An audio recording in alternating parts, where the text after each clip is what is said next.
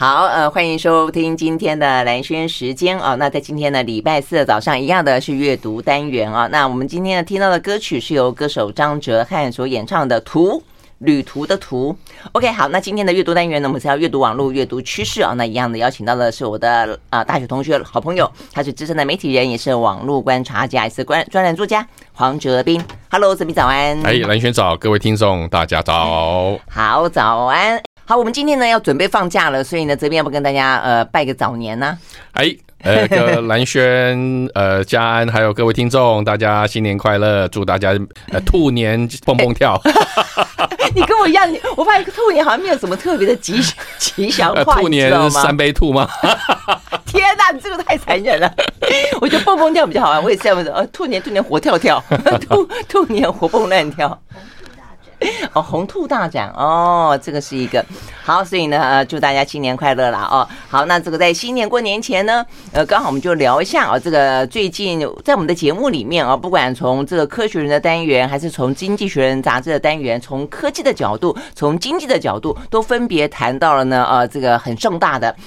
魁别三年之后的呃，这个美国登场的呃消费性电子大展，好，所以呢，我们今天的话呢，一样的要来跟大家看一看，因为我们那时候呃带到的都有各自主题性嘛啊，但是呢，今天的话呢，我们就跟大家真的介绍一下啊，讲几个比较好玩的啦，呃，所以呢，呃，这个当中其实汽车业进入到消费子电子大展，把自己装扮成一个科技业的呃样子，是今年最主要的新闻点嘛，哈，好，但是我们都这样讲它啦哦，但是真正有什么东西呢？我们还没有很认真讲过，对不对？好多好多很很好玩的汽车，所以哲斌，你你你自己有没有觉得你特别喜欢，是哪一款？一出来你就要买，真的？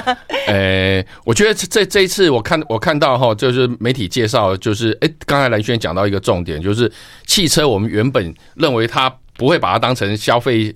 消费性三 C 这样的东西的，只是问题，未来的汽车其实里面车，你走进车子里面越来越像是呃平板啊、苹果啊，或者说对，开你讲走进汽车里面是有道理，我看有些是真的用走进去的，对对对，不是用爬的，不是用坐的，是走进去。比如说像前阵 BMW 在网络上发布一部微电影，然后还蛮多人看的哈，有些人喜欢，有些人不喜欢。他就在讲他最新的一个呃不是概念车哦，已经要要要准备要要推出了。呃，叫做呃 D 啊 D E E 哦，叫 D 哦 D 嗯，对 D 它本它其实是它里面最最特别的地方就是它有呃里面内建一个类似像是跟你会互动的语音机器人哦，然后它它可以它可以呃帮你开车的时候。及时呃，你你告诉你一些行车资讯啊，是是，然后然后还有是呃导航资讯，这些都有的嘛，对不对？对。那最重要的是，它是那种智智慧型的语音机器人，它会陪你聊天啊，然后唱歌给你听。哎，我有看到可以切换五种情境嘛，对不对啊？你可以专心开车啊，你可以手动开车，你可以。娱乐情境就是开始会 可以看电影啊，或者听音乐要干嘛的跳舞，对对对对对，或者或者甚至他唱歌给你听，或甚至 呃模模仿模仿哪一个歌星都都就是 就是他他就是包括他拍的那个微电影里面就有那个李麦克，大家还记得李麦克吗？我记得霹雳游侠，霹雳游侠就是那个车子会讲话的第一个原型嘛，对不对？对对，那他某种程度上，他就等于实现。李麦克对李麦克的那部霹雳车，哎，所以你这样讲啊，就是因为我看那些连结嘛，我是没有看到那个影片了啊，就是说呃。你一靠近他，他就主动帮你开门，对，甚至还会跟你打招呼的，就是这一辆吗？对对对，还会说欢迎啊，对对对，好久不见啊，等等之类啦。今天会不会很冷啊？暖气要不要帮你调开一点？对对对，然后会自动开来你这个地方嘛，对不对？对对对对，嗯，对，然后然后像只狗狗一样哎哈。对，然后就就是说，它其实它有各种不同的模式哈，它其实呃，包括它的那个车子里面也会有那种混合实境。就是说啊，包括就是说，以前我们现在开车人都会有那种抬头显示器，对，它是一一片板子，对不对？它它未来它可能它就直接投射在你你你的那个上面，就前面那个挡风板就是了，对对对对对对对，然后它会上面就是会呃显示各种投影，而且它会有。呃呃，扩增实境的功能，对，然后等于是说，哎，所以这个一定要搭配 AI 的无人驾驶，对不对？自动驾驶，那否则的话，你在你的前面的玻璃显现出，比方你显显显示出个 MV，显现出一张图片，那你哪开车啊？哦，对对，所以说可 对不对？所以说可能就是说变 变成它有些功能变变成就是说，呃，你你如果你是在自驾的时候，它是不会出现的。没错，就就像我们现在开车的时候，你一边开车你是不能够去控制，对啊，呃控制音响了，为为为了行车安全等等之类的。那所以说，不过比较特别的就是说，呃呃，当然的这呃这一台就是电动车，纯电车，嗯、就是说。嗯呃，BMW 大家呃习惯性是知道是它算是以前油车的那种性能车的代表之一。对对。那那它现在等于是说，它等于是也已经开始积极拥抱未来的电子车，呃，电动车，而且它是里面大量的引进所谓的那种呃科科技科技科技的元素，然后科技的概念。它的三 C 的一些配备是最完整，也是它这一次的主打啦。对对。因为刚刚这样讲，我想到我看到的是另外一支 MV 是保时的，哎，保时就以前的标志嘛，对不对？对对对。它的话呢，也是哦，它那个它就比较着着重在，我觉得它的那个造型的科技感，像它。我觉得应该也就是类似，假设以后可以去呃显示那个荧幕跟画面的话，它那个前面的挡风的那个呃玻璃，就是嗯，对，一开始那个玻璃，它几乎是连接到了天窗，对对，所以是整个都是打开，就是有点像都是玻璃，景，哎，对对对对对，有点像。如果说以后真的可以不用自己开车的话，你可以躺在一个移动的。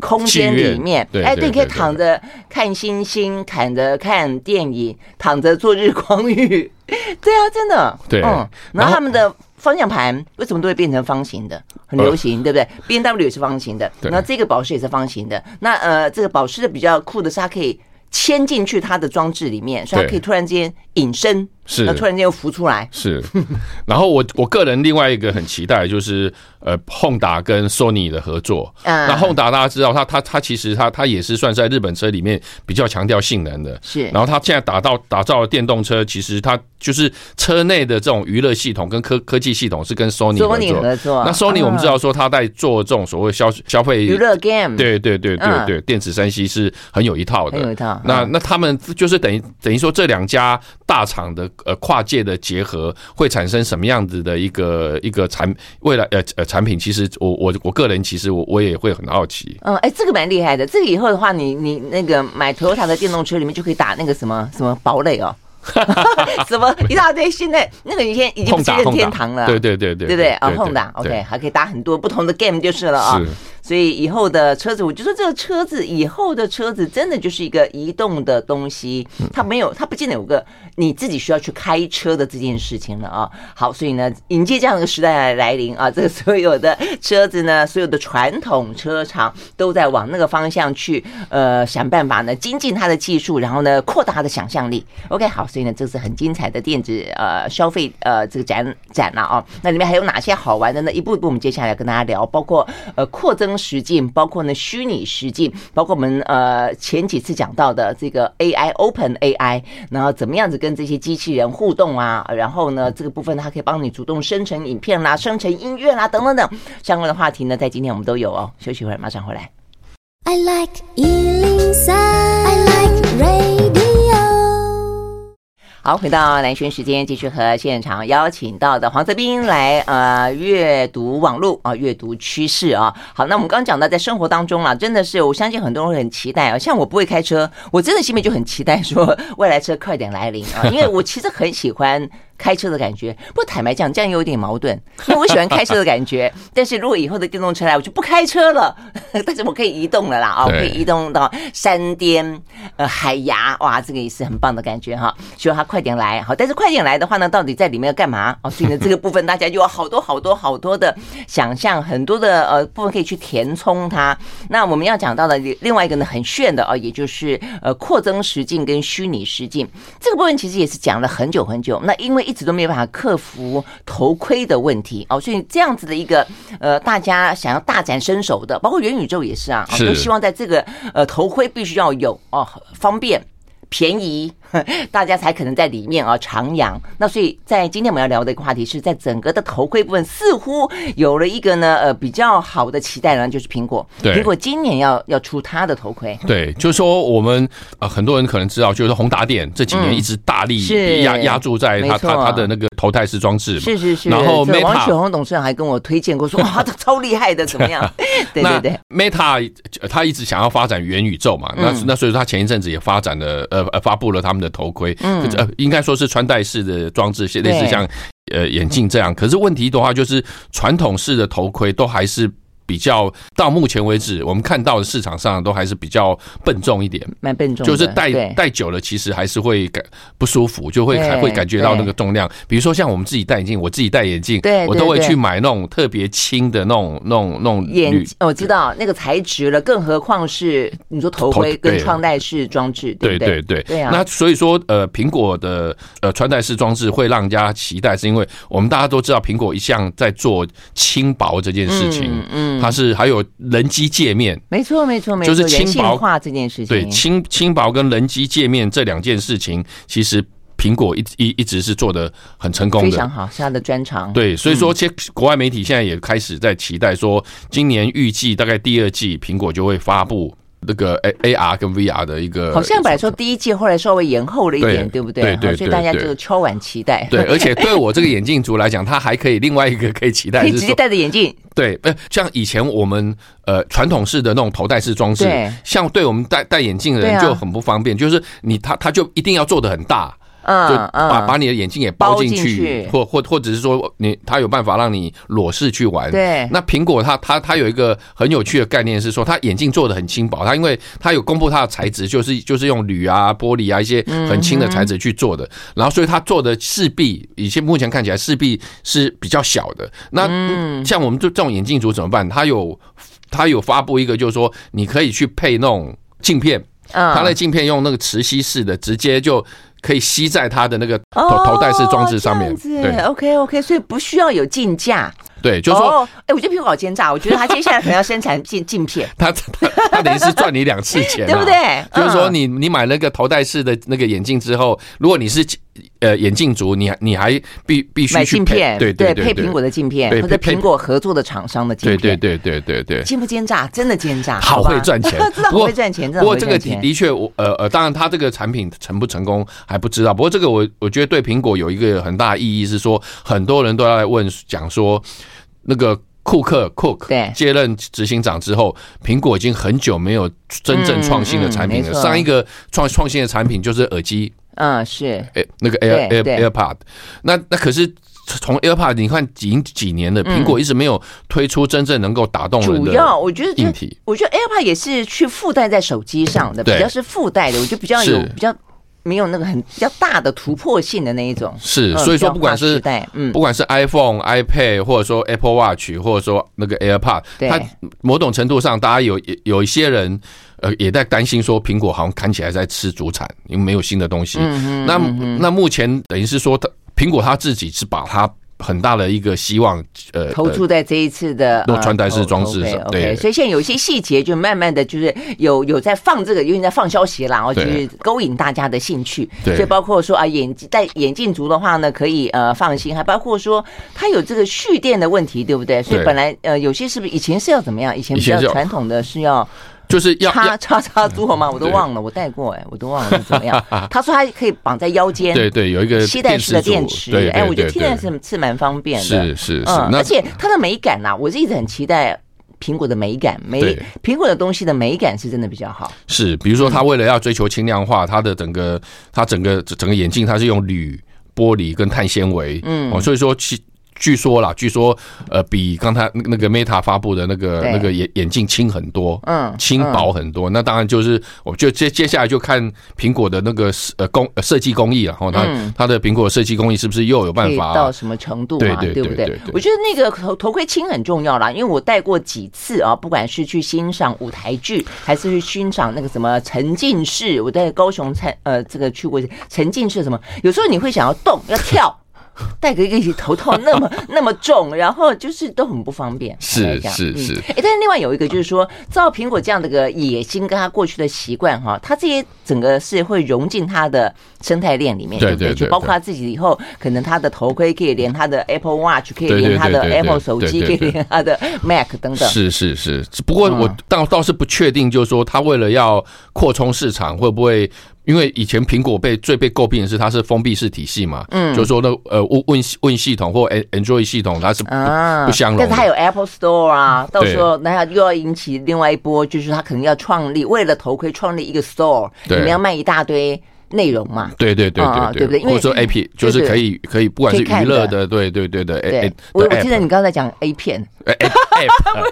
App 对 App，否则你看元宇宙那个卓克伯那个他的他的虚拟世界的内容好贫乏哦，光是画一个他自己都画的那么丑。对，那当然这生态系是是苹果另外一个强项了啊，只是说他会会不会开放相容，为了为了销呃销售开放相容，让 Android 用户也可以用。那这个当然我我们也现在也还不知道。对啊，一个可能就他去打造一个更大的世界，他自己想办法去找很多的协力厂商，因为是他对整个的世界开放，这是两种不同的呃做法。OK，好，那 Apple 的呃这部分确实哈会引起大家的讨论。如果说它今年出来的话呢，显然是一个厮杀战呐哈。好，那我们休息了再回来呢。另外呢，还可以带起穿穿戴式的装置，就是眼镜啦，可以干嘛呢？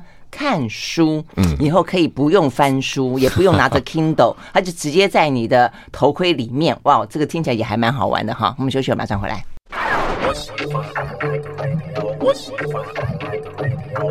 好，回到蓝轩时间，继续和现场邀请到了黄泽斌来阅读网络阅读趋势啊。那呃，二零二三年，我觉得也真的是大家可能在过去三年间啊，也闷坏了。但是呢，闷坏了的同时，看到这些呢科技业啊，或者说其他的制造业想要转型为呃科技公司的，其实并没有停下来。我觉得这部分其实是这个时候你就会知道说。有谁在过去这三年太懒惰？有谁呢？在过去三年呢，一样很勤奋啊？因为呢，呃，在二零二三年要回到。世界的运转正常运转的时候，这些事情都大爆发了哦，所以我想会有一段时间，我会觉得目不暇接哦，因为所有过去两三年间没有看的电影、没有看的演唱会、没有看的这个呃新的产品的发表等等等哦，可能都陆陆续续呢来到我们的眼前。当然，你没有去的地方也是一样了哦。好，那所以呢，我们就来介绍一下呢这个大爆发的啊这些好玩的啊这个科技趋势啊。所以接下来要聊的一个是，呃，现代人。很多人都在说不太喜欢看书了啦，哈。那 但如果说当它可以内建在你的头盔里面的时候，你会不会愿意在看完一部电影，或者玩完一个 game，或者玩呃去玩一趟元宇宙的同时，休息一下，看看一本书呢？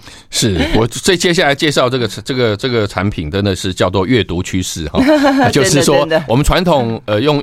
呃，阅读器有有有有有些人是用 iPad 阅读嘛？对。那它的好好处是它可以呈现彩色，那个画质比较精致，可是就是重。那所以说有人喜欢用 Amazon，或者说有一些有还有或者说有有台湾有一款叫什么墨墨我墨的我介绍过，哎，他们那个其实看起来我觉得蛮蛮蛮精致的，我蛮喜欢的。接近电子纸跟电子油墨，对对对，电子油墨。那那它当当当然它的它的阅读呃经验是比较舒服的，因为它不像 iPad 这种它是会反光。嗯嗯，看久了之后，阅读灯呢？对，然后所以说，可是就是现在国外已经开发出一种专门利用呃电子纸跟电子油墨的那种眼镜，它是眼镜哦，它已经不是那种我们的觉得会很笨重的头盔，它就是一个眼镜，而且它的重量据说不超过一百公克，意思对，意思就是说可能比。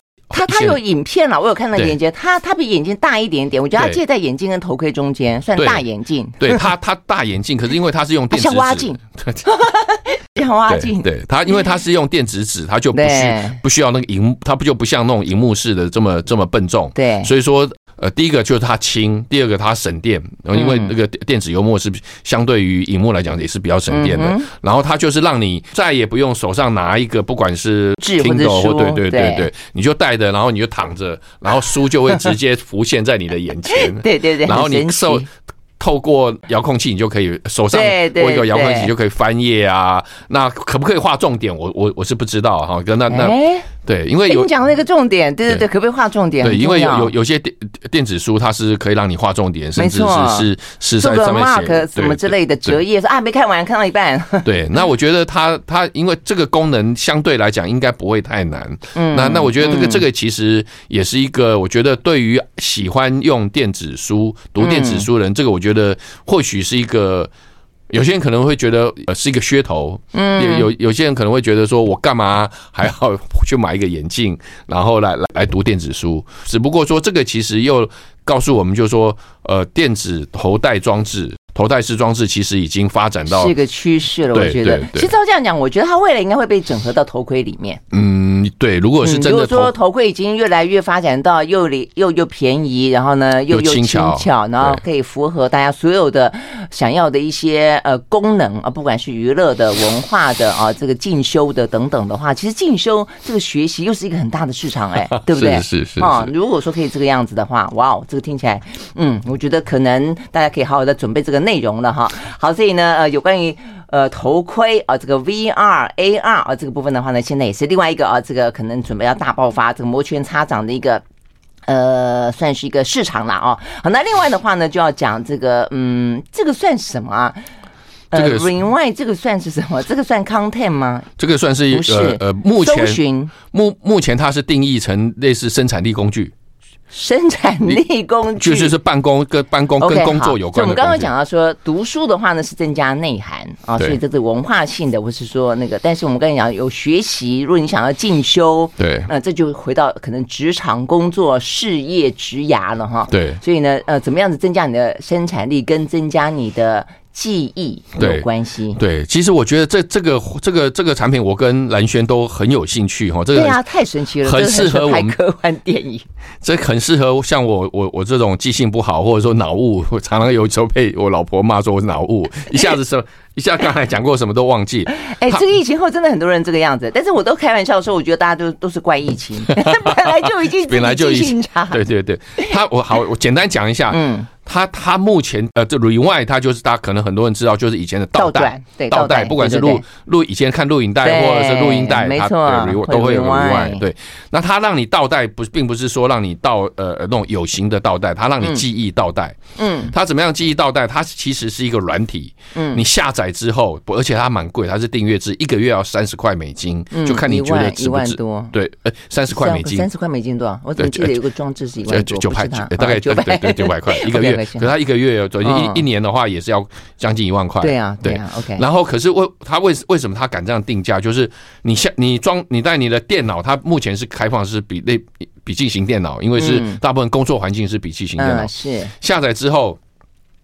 它开始会把你的一些软体、软体跟 APP，比如说你的 browser、你的呃浏览器，你开过什么网页，对，你你你你看过什么东西，它都会帮你记录下来。嗯，还有包括你透过 Word 档，Word 档，对，你的工作档，你开过的所有的 Word 档，它也都会帮你记录下来。还有你可能就说你你你呃呃，你跟朋跟同事，Line，你的 Line，对对，还有那个你你跟同事开呃不 Google Google Meet 啊，或者说 Zoom，就开语音会议，它会。会把你们语音的内容自动转成文字，然后保存下来。嗯，那所以就是一说，所有你在这个呃电脑里面操作的所有的东西，对不对啊？不管是属于就别的系统进来的，但是通通都会记录在这个电电脑里面。呃，对，都会记录在。他用利用这个程式把你记录下来。嗯，有一天你会你你在想说，哎，其实我呃回忆说，我跟蓝轩讨论过 AR 或 VR，对，有哪些东西，我只要。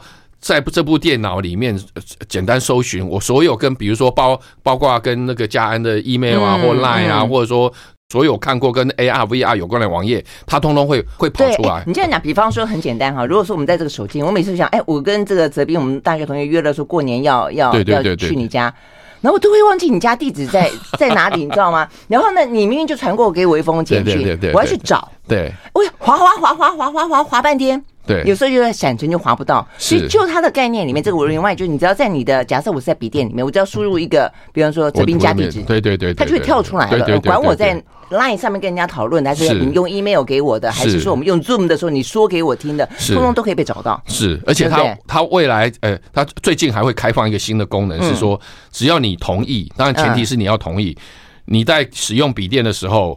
他会帮用利用麦克风把你的过跟比如说跟人家开会啊，或者讲电话啊，或者说甚至你自言自语啊，所有的语音内容都记录下来，然后都转成我我文字档。对，我就想这个很厉害，哎，这个跟那个什么。有一个档次台湾，我们自己是哪一个工研院还是哪里自己发明的？就是很快速的可以把我们记者，我现在好多记者都用这个档案，就是你去录记者会，对对对对对，什么美秀逐还是什么逐逐字稿，对对对，他就直接逐字翻译成文字，对，所以这个其实坦白讲，这个功能也蛮蛮强大的哈。对，就是说他他某种程度上，呃，因为这个他的创办人他他其实他是一个听障者，嗯，所以说他他有说他因为他听障的经验，他他发现就是说他必须要带助听器来辅助他的听力，所以他就在想说有什有没有什么工具可以辅助大家的记忆力？嗯，所以那不叫听障，那叫脑障。当你发生脑障的时候，有没有东西可以辅辅助你啊？是，所以 OK，答案就是呢，这个 Rewind 似乎可以啊。那么休息会儿呢，再回来。这个电影有没有很科幻？我觉得实在太太精彩了，好多电影，我觉得到最后它可能连影像都可以被倒带，就是他如果可不可以记忆，可不可以直接记记忆我们的人脑啊？我不知道。好，所以我们休息了以后呢，再回来继续聊。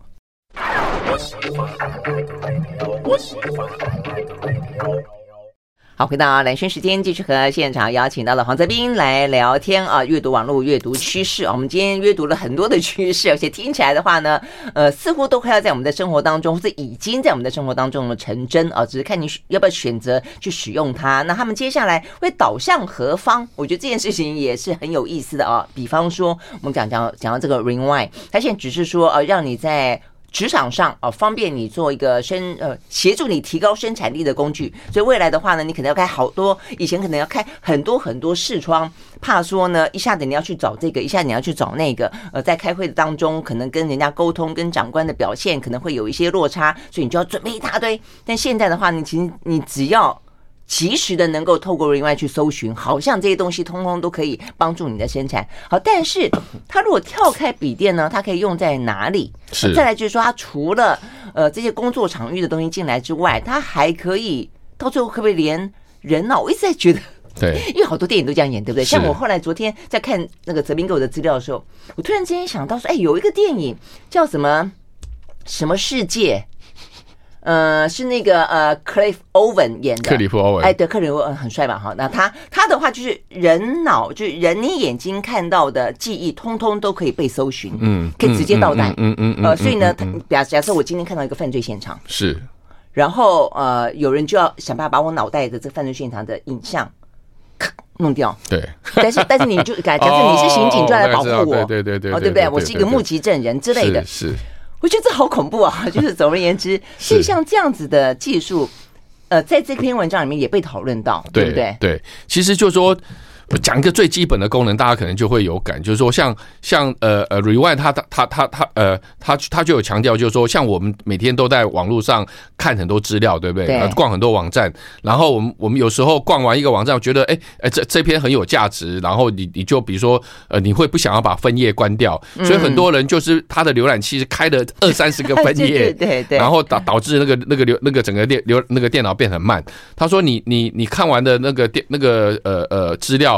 你就把它关掉没关系，就是你随时可以透过 Rewind 找出，就是说你可能去看过的，对，呃，不只是刚才看过的，可能上个月、去年看过的网页，你你都可以呃用简单的那种搜寻吧，把它找出来。那如果以后随着这个技术，如果真的构成说，我可以找我七十年前等我再老一点，我可以找我七十年前的资料，比方说，对，对就是对，就是说，呃，当然它会中间会有个技术问问题啊，比如说它怎么样把它呃呃压缩。我看到那个资料说，它压缩到三千多倍，哎，对对，就是把比如说音频，比如他他我我们刚才有提到，他会把你的那个声音。录录下来嘛，他他为了要那减少那种储存空间，他就把你音频压缩到只剩下三千多分之一的档案，那他必须要不断的透过这种技术，那就是说，当他未来实现说你所有的声音，还有你你逛过了网站，然后你你曾经在电脑上里面发生的事情。都实现了之后，他有提到，就是说他未来他其实再往往前一步，最终他希望实现所谓的全脑仿真。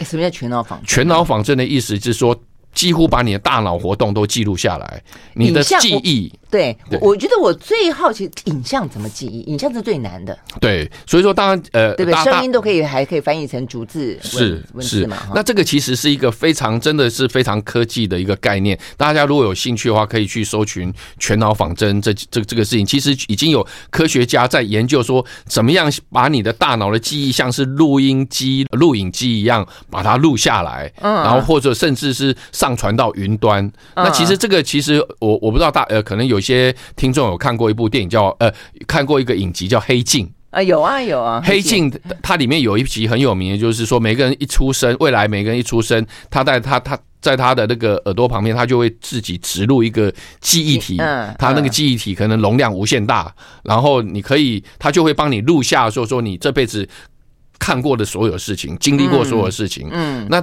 听起来，哎，其实也蛮蛮美好。可能比如说蓝轩，可能就很想要回到他十七岁去 台台南海边，跟跟朋友散步的那一天。然后你只要按一个 rewind，那那一天的影像跟经验，甚至风海风吹拂的那个感觉就会回来。哦，这个是。其实我们去烤肉，去秋茂园，但是那个时候台南的海水有点脏。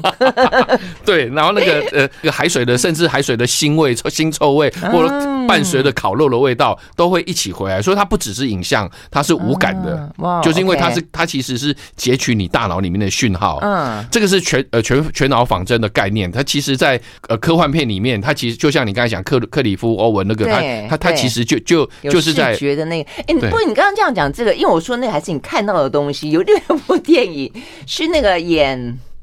演那个呃，穿越时空爱上你，就演那个金刚狼的那个男生，呃，休杰克曼。哎，对，休杰克曼哦，他他以前是演舞台剧的，他不是泡在水里面，连上很多电，他是不断的回忆，是，就是他的记忆是可以被被储存，而且他可以不断的被 rewind。你看我就是像我，我跟蓝轩就是这个时候就很很需要 rewind，因为一直只记得某一个。片段跟关键字跟电影都忘记了，对。可是这时候如果有里外，只要输入输入修杰克曼或者说克里夫欧文，然后那个那个那个记忆怎么的，对对对，他他就会跑出来，他就就直接。我昨天有 Google 一下克里 克里夫欧文，然后出现他的那个作品列表，然后我就找到那一本叫做什么啊什么世界战什么之类的。对，OK。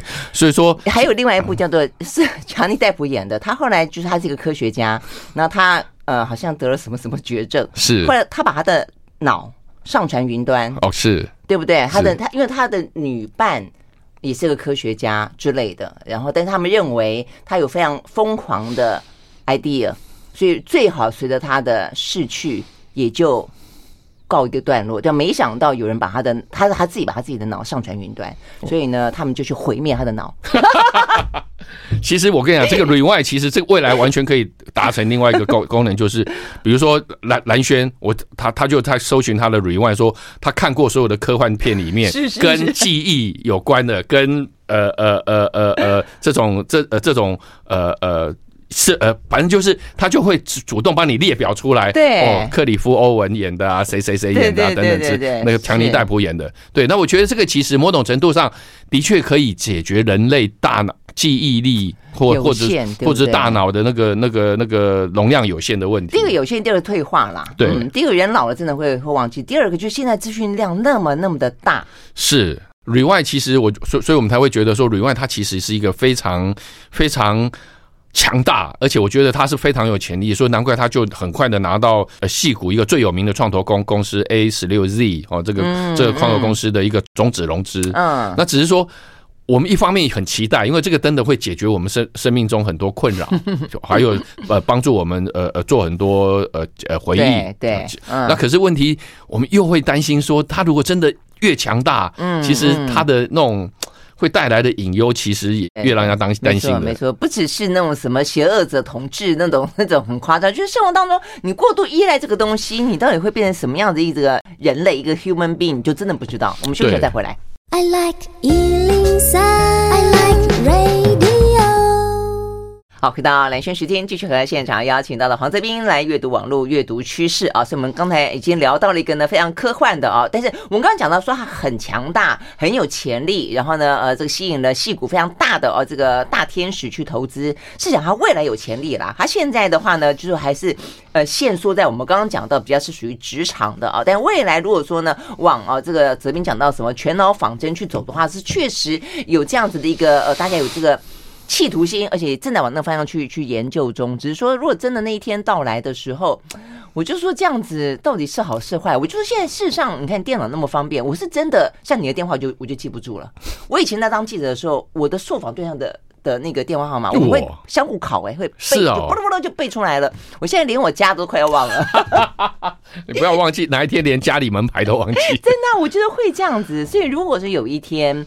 哇，什么事情你曾经走过的，我就走走过的足迹是说在电脑上面走过的足迹，它通通都有人帮你储存好，你就会很放心，很放心到我可能会忘想要去不要去记得上一秒发生的事情的时候，那很可怕耶。第一个我会觉得我自己好好好好可怕，就很没有。安全感，对。那如果那边不在了怎么办？是。如果被偷被偷了怎么办？对，对不对？就比如说像我们可能在网络上面可能会有过一些比较呃不欲人知的，或者是不堪的。上网搜查搜寻什么什么东西，对不对？或者是说可能跟跟前男友前女友吵架留下的记录，没错。然后互揭疮疤，那这些除非你要照片，对，这这些除非你们双方都要把它删掉，要不然有一天假设被骇客侵入，他把你的资料都。偷走之后，他就会知道很多你你你其实 under table 的记录。其实，比如说我们现在讲到探讨网络隐私的概念，都是是公开的。比如说我们在脸书、IG 上面的发文，这些是我们选择让他选择性让他公开的。可是 rewind 的概念是，你是 under table 的，你是本来没有打算公开的东西，如果被骇客偷走的话，那其实你有很多事情和就是。很多事情可能就会被被可能被威胁啊，或者这叫全记录嘛。对对，所有的，比方说，搞不好你正在这个开会，你你用私讯跟你另外的同事说，这个长官是一个是个屁 之类的，骂他对之类的，这是很可能会发生的事情啊，对不对？是，所以说这个等于是说，当然。呃，这个就是越来越像黑镜的内容，尤其他如果真的目前还还是处在比如说呃呃限缩在你的笔电工作环境里面，如果他真的未来跟你的生活相结合，然后进入你的人际关系之之后，我觉得他那个伦理问题就会变得更复杂。嗯嗯，而且他到底透不透光？就是说，你想让人家知道的，你不想让人家知道的。然后，当然，如果说有这种什么贪污舞弊什么的，当然就变得很容易去查，对不对？好，那些警方搞不好有搜索票，他就可以搜索你身上的晶片。对，以后的世界，我现在想又想到一个，就关键报告，那个汤姆克鲁斯演的，他也是里面有这种全脑仿真是的的的这种概念。对，是啊。但是如果说反过来，它不是一个犯罪事件，它可能是属于你自己想要去呃保护他的一。个隐私的话，不想让别人知道，说那万一被窃了怎么办？所以，嗯，这样一个世界听起来哈。不过，我搞不好我们那时候都不在，真的 真的实现完全的全脑仿真的时候，搞不好我们真的哈。所以就是要靠我们现在的听众朋友跟观众朋友了。如果说你们继续的活下去，在那个哎，搞不好我们那时候我们的脑袋已经储存在云云端里面了，所以他会跟一个虚拟的哎，我们可以打造我们的代理人呢、啊。是是是，另外一个电影哦，这个布鲁斯威利。哇，我们的电影才看太多，我们都那么看爱看科幻电影。我们下次应该找个机会来介绍科幻电影。是是是是，这个我很乐意，对不对？哎，我真的觉得，嗯，我们俩做电影迷，OK，真的可以这样子想。阅读趋势，从电影的阅读趋势，真的真的可以哦。我们来设计一下，嗯，好，今天聊得非常的开心，谢谢泽斌。呃，我们的呃这个节目呢，在 YouTube，在这个 Podcast 都可以听得到哦，随时的收听收看。好，祝大家新年快乐！咚咚咚锵，噼里啪啦放鞭炮，拜拜，拜拜拜拜。